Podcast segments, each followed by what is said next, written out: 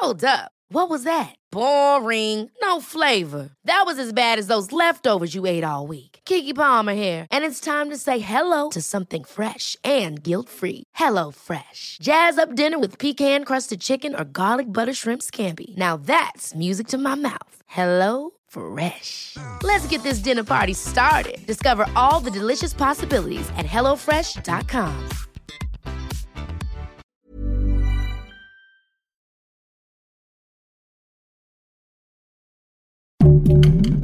Heraldo Podcast, un lugar para tus oídos. Divagando en la mente de. En este podcast de psicología, los especialistas Rocío Arocha, Ruth Axelrod y José Estrada tratarán temas de salud mental, trastornos mentales y más. Así comienza nuestra terapia. Amigos, una sesión más que tenemos hoy divagando en la mente de los trastornos obsesivo-compulsivos, ese elemento de la mente que nos pone a todos a pensar, ¿qué es eso del TOC? Trastorno obsesivo-compulsivo, que nos es mucho más fácil reducirlo a TOC en una sola palabra para poder hablar de todo lo que sucede, para poder entender qué es un trastorno, qué es una característica obsesiva, compulsiva, a dónde nos puede llevar. Lo que sí puedo decirles es que ha sido tan interesante hablar de este tema que tanto el, arte en todas sus eh, pretensiones como el cine han utilizado muchos ejemplos para que podamos entender qué es un trastorno obsesivo compulsivo. No puedo olvidar la película de Jack Nicholson, As Good as It Gets, no sé si se acuerdan, si no la han visto, por favor véanla, como un, un varón eh, lleva a cabo su vida cuidando sus trastornos, cuidando sus rituales, cuidando sus miedos y cómo prefiere caminar por la calle, pero solamente sobre una línea para no perder la seguridad, cómo elige un amor porque siente que está asegurándose a través de una mujer que sí conoce y que no conoce, cómo es intolerante a un animalito porque no le da la angustia y sus límites, como sea, y recordar también una gran obra de teatro que yo vi en México que también se llamaba Top de Suárez, que creo que ya falleció, lo lamento mucho, en donde también se llamaba Toc, tal cual, y había cinco personajes, incluyendo a él, que era el psiquiatra, que presentaba sus diferentes conductas obsesivo-compulsivas. Entonces, bueno, Pepe, ¿te acuerdas de algo de esto? Sí, por supuesto. Digo, eh, aprovechando qué, qué padre que traigas a, Héctor Suárez. Yo lamentablemente no tuve la oportunidad de ver esa obra, pero era, era un eh, cómico, un actor impresionante, caray, una, una gran pérdida.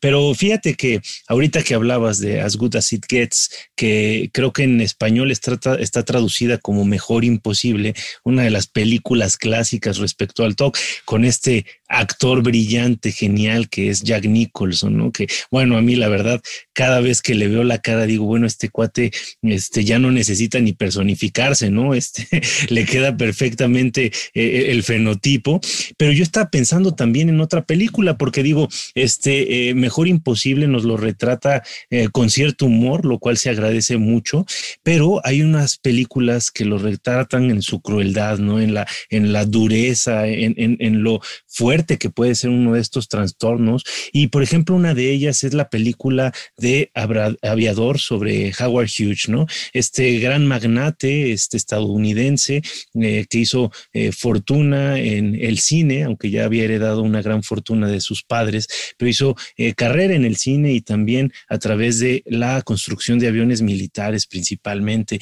Y fue una persona que se quedó completamente alienada de la sociedad por padecer un un trastorno obsesivo compulsivo. Y acá creo que habría que mencionar que eh, cuando hablamos de trastorno obsesivo compulsivo hay dos vertientes. Un trastorno obsesivo compulsivo que es referente a un trastorno de la personalidad y un trastorno obsesivo compulsivo que es referente a un trastorno de ansiedad. Y aquí sí sería muy importante platicar de estas diferencias, ¿no? Pero primero creo que sería bueno abordar este tema de qué son las obsesiones, ¿no? Porque las obsesiones eh, las podemos dar por sentado y si no nos ponemos a pensar bien o a definir claramente qué son, probablemente dejemos perdido algún material por ahí que sería vital para la comprensión de este trastorno. Y bueno, las obsesiones que forman parte de esta definición obsesivo-compulsivo son pensamientos, eh, impulsos, imágenes mentales que se repiten y causan mucha, mucha ansiedad. Y por otro lado, las compulsiones son comportamientos que sentimos que tenemos que hacer y que no podemos frenar, no podemos redirigir, no podemos inhibir. Si no los hacemos, nos vamos a sentir muy, muy mal. Lo que amenaza si no hacemos estos eh, actos compulsivos, es prácticamente con la destrucción de nuestro mundo. Mi querida Rocío, ¿tú cómo la ves? Me encanta que mencionen estas películas. Eh, desde luego, pues, bueno, la de Jack Nicholson, mm, buenísima, ¿no? La de El aviador con, con Leonardo DiCaprio, que al final de la película, por lo menos en la versión que yo vi, viene una síntesis de lo que son los trastornos obsesivos compulsivos y viene una aportación de la psiquiatría, porque actualmente ya hay medicamentos que pueden ayudar a controlar estos pensamientos, ¿no? Como muy bien eh, eh, señalas, Pepe, una cosa es el pensamiento obsesivo y otra cosa es el acto, el acto compulsivo. Eh, hay ciertos criterios, ¿no? Por ejemplo, si me está impidiendo la obsesión y la compulsión llevar a cabo mi vida cotidiana de forma normal, digamos, ¿no? Si me quita más de una hora de tiempo que no puedo ponerme a trabajar porque tengo que revisar eh, cómo acomodé los billetes o porque tengo que regresar a cerrar, eh, a verificar si cerré bien la llave o si el, el no sé, el conducto del gas. Es decir, si nos está impidiendo vivir, si nos está impidiendo relacionarnos, vivir adecuadamente, no relacionarnos con el otro, estamos en medio de un trastorno que sí se requiere de la consulta con un psiquiatra. Pero hay otra película, una película del 91 con Julia Roberts que se llama Durmiendo con el enemigo, en donde este, eh, eh, la pareja de, de Julia Roberts, pues era una gente que veía cómo se estaban acomodando, por ejemplo, las latas, ¿no? Yo tengo ejemplos de, de, de, amigas, de amigas que me han platicado, ¿no? Una, por ejemplo, que tiene que tener cinco cosas de todo en su refrigerador. Entonces, tiene que haber cinco latas de refresco y si un hijo llega y agarra una y se la toma, entonces ella se vuelve loca de ir a la alacena para reponer y poner la quinta, ¿no? Así como eh, ordenar las alacenas en orden alfabético, las medicinas en orden de la menor a la mayor. Todos tenemos algunas obsesiones y todos tenemos algunas compulsiones, pero sí es muy importante que si nos están limitando la calidad de vida, si nos están haciendo que nos peleemos con el otro porque no lleva a cabo el mismo, no tiene la misma obsesión, si nos están haciendo que, por ejemplo, la germofobia, ¿no? Que, que ahora se ha puesto de moda de tener que lavarme las manos tantas veces porque Claro, ahora es una indicación del sistema de salud que es muy positiva, pero ¿a cuánto, qué tanto es tantito, no? Yo he tenido personas que me dicen, no, yo me lavo las manos normal. ¿Qué es normal para ti? Me dicen 50 veces en un día, ¿no? Entonces ya están teniendo problemas en la piel y ya ahí estaríamos hablando de esa línea tan delgada, esa línea porosa que hay entre tengo ciertas obsesiones o ya me estoy afectando mi salud, mis relaciones y la calidad de mi vida a causa de estas, de estos tipos de, de obsesiones.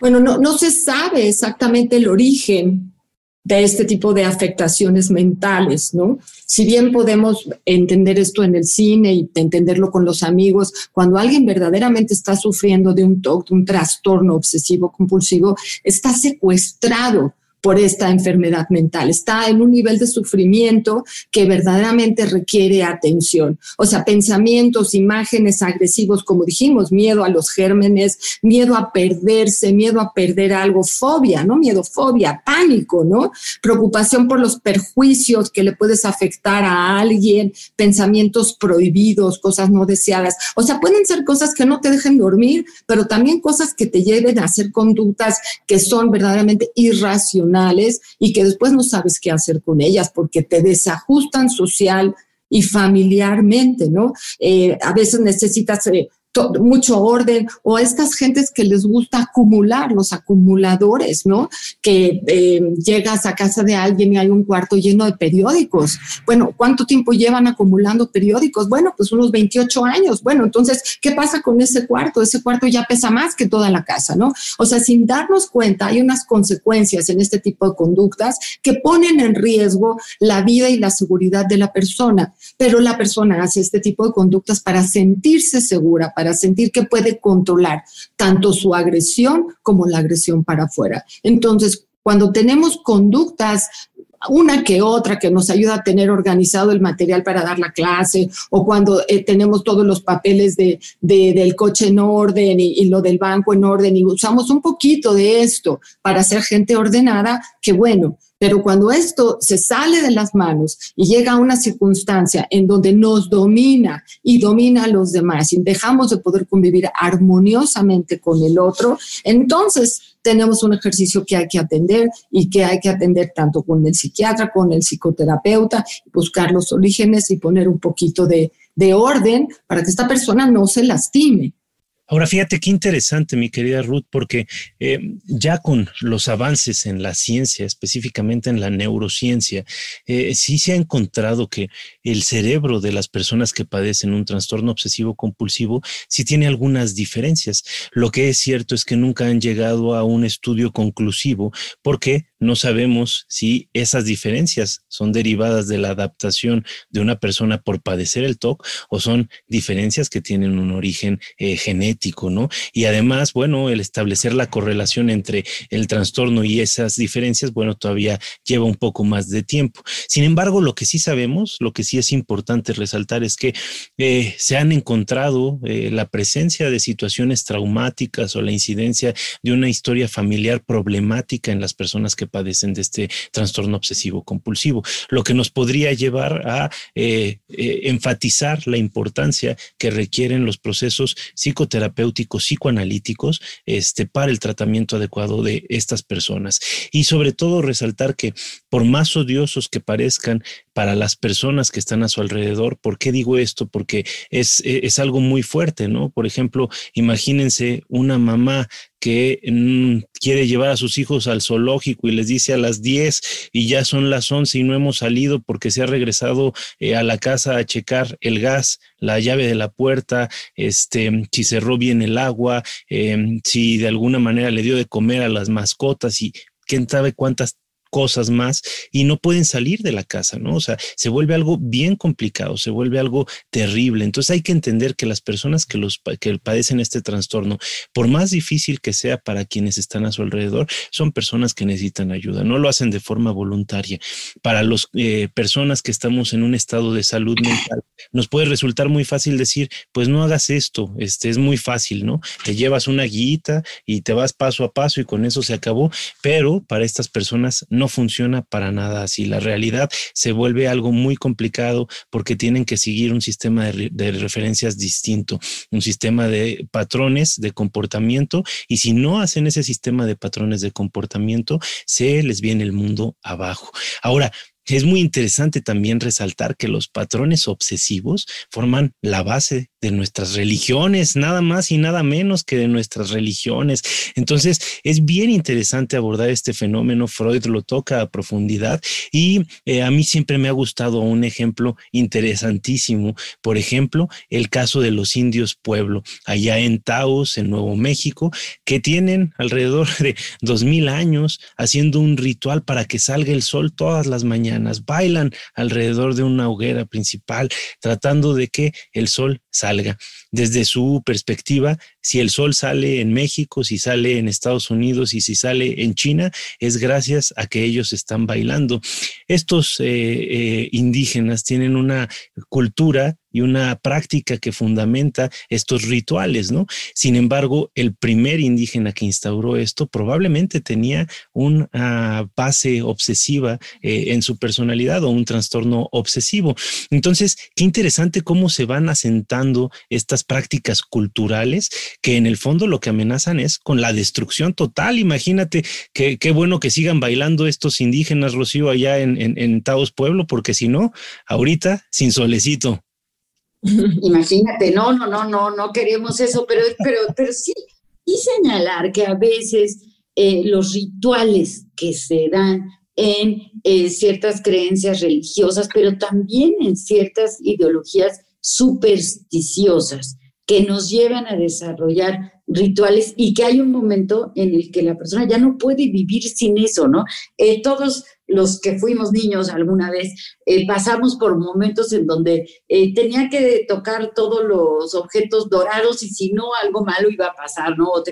yo tengo una amiga que tiene que, si ve agua, ya sea en una fuente, en un estanque, en un río, tiene que tocar el agua porque si no, algo malo le va a pasar a su familia, ¿no? Es decir, son creencias, supersticiones que no necesariamente pues eh, son científicas, ¿no? Es decir, es pensamiento mágico que a veces alimenta este tipo de, eh, de obsesiones, de pensamientos obsesivos y que nos pueden hacer daño. Entonces es importante pues irse a las fuentes eh, legítimas de información eh, eh, y el platicar a los otros, a ver, yo hago esto y pienso que si no pasa lo otro, sobre todo a un profesional de la salud, para que pongamos en tela de juicio estas cosas que nos pueden tener pues asustados, apanicados. a veces la persona que desarrolla un TOC ha crecido en un ambiente muy rígido, en un ambiente en donde hay muchas amenazas de castigo, por cualquier tipo de pensamiento y a veces los pensamientos que tenemos que pueden ser de tipo sexual o de tipo hostil nos pueden llevar, ¿verdad?, a desarrollar eh, actos compulsivos como para castigarnos a nosotros mismos. Entonces esto es algo muy, muy delicado. Es muy delicado y nos asusta. Yo me quiero acordar de una paciente hace muchos años que venía a consulta, eh, bueno, tenía un problema con su pareja, pero efectivamente ella tenía un trastorno obsesivo compulsivo y era una mujer muy guapa, pero que tenía un nivel de angustia que no se la podíamos controlar con ningún medicamento y su eh, manía, su ritual, el manejo que tenía de la angustia era de lavarse las manos y lavar la cocina. Entonces, bueno, esta chica eh, terminaban, se iban a dormir y a medianoche se levantaba porque ya había acabado de dormir a las 3 de la mañana y iba a lavar la cocina y la encontraba el marido, si no era la pared, era el piso, y si no era el piso, era el refrigerador, y si no era el refrigerador, eran los trastes. Y bueno, ya había lavado dos veces la cocina y eran las 6 de la mañana. Entonces, bueno, empezaba a hacer el desayuno para después volver a lavar la cocina. O sea, Qué, bueno que esté limpia la cocina, sin lugar a dos me parece estupendo, ¿no? Algún día llegué a decirle que pasaba por ella a las 3 de la mañana jugando a ver si venía a lavar la mía, que jamás iba a quedar tan limpia como la que ella tenía, ¿no? O sea, si ella se dedicara en su vida a lavar cocinas, no ella, pero hiciera un negocio de ese tipo, te aseguro que sería el mejor del mundo. Es decir, algo que se vuelve en contra de uno mismo, trataríamos de ponerlo como una herramienta de vida. En ese momento lo que tenía esta paciente era un nivel de dolor y de descontrol y casi un ejercicio psicótico de lo que ella entendía el manejo adecuado de su ansiedad, de sus pensamientos y de sus conductas. Por eso es obsesivo en el pensamiento, como decía Pepe, y compulsivo en la conducta, como decía Rocío. Es decir, es un trastorno que invade todo el cuerpo, todo el ser, todo lo que se ve y todo lo que se siente de una persona cuando verdaderamente llegamos a los límites. Este es, eh, está dentro de las cinco enfermedades más comunes a nivel psiquiátrico. No respeta si eres de un sexo o de lo otro o de cualquiera, ¿sí? Y se puede presentar a cualquier edad. podemos encontrar trastornos obsesivos eh, compulsivos muy serios desde la infancia y efectivamente durante toda la vida y claro que sí, durante la tercera y cuarta edad. Lavar en exceso, contar en exceso, acumular en exceso, arreglar en exceso, son conductas que si se salen del orden de lo cotidiano, afectan a la persona y a aquellos que viven con ella. Fíjate qué interesante esto que nos estás comentando, mi querida Ruth, porque yo he tenido eh, casos cercanos de personas, por ejemplo, digo, lo de las manos es bien común, pero me tocó un caso de una persona que necesitaba lavarse los dientes alrededor de 15, 20 veces al día. Se tenía todas las encías pelonas, o sea, podrías ver los dientes perfectamente cómo estaban eh, eh, eh, ahora sí que encajados en la carne, le sangraban, tenía un dolor terrible y aparte del dolor la desesperación por tener que hacerlo nuevamente. Es una conducta irrefrenable, no pueden dejar de hacerlo, es impresionante el sufrimiento que conlleva uno de estos trastornos. En el caso de tu paciente, este, pues nos hubieras avisado a tiempo, mi querida Ruth, y te pasábamos un papelito con direcciones, porque de entrada la mía, este, no le caería nada mal, este, y bueno, ahí tengo dos o tres amigos que se verían muy beneficiados de eso. Pero bueno, eh, así como este paciente, como el caso cercano que les platico, también ha habido famosos que han padecido trastornos de la personalidad, ¿no? A mí uno de los que, que más me duele es el caso de Woody Allen y, por ejemplo, la guapísima Amanda Siegfried, que, que también padeció un trastorno obsesivo compulsivo importantísimo, ¿no? Estos trastornos, no se les olvide, generan una imposibilidad para hacer una vida cotidiana normal. Mi querida Rocío.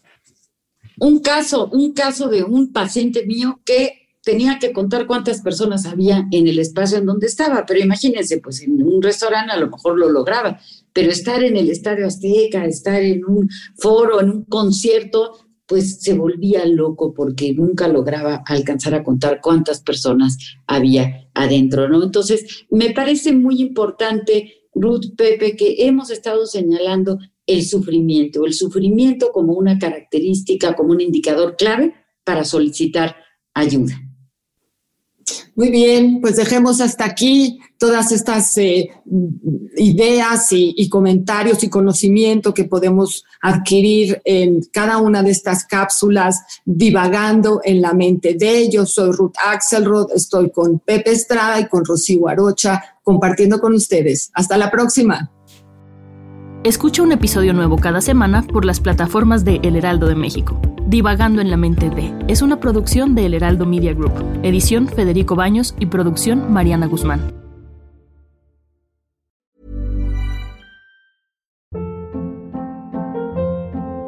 Hold up. What was that? Boring. No flavor. That was as bad as those leftovers you ate all week. Kiki Palmer here, and it's time to say hello to something fresh and guilt-free. Hello Fresh. Jazz up dinner with pecan-crusted chicken or garlic butter shrimp scampi. Now that's music to my mouth. Hello Fresh. Let's get this dinner party started. Discover all the delicious possibilities at hellofresh.com.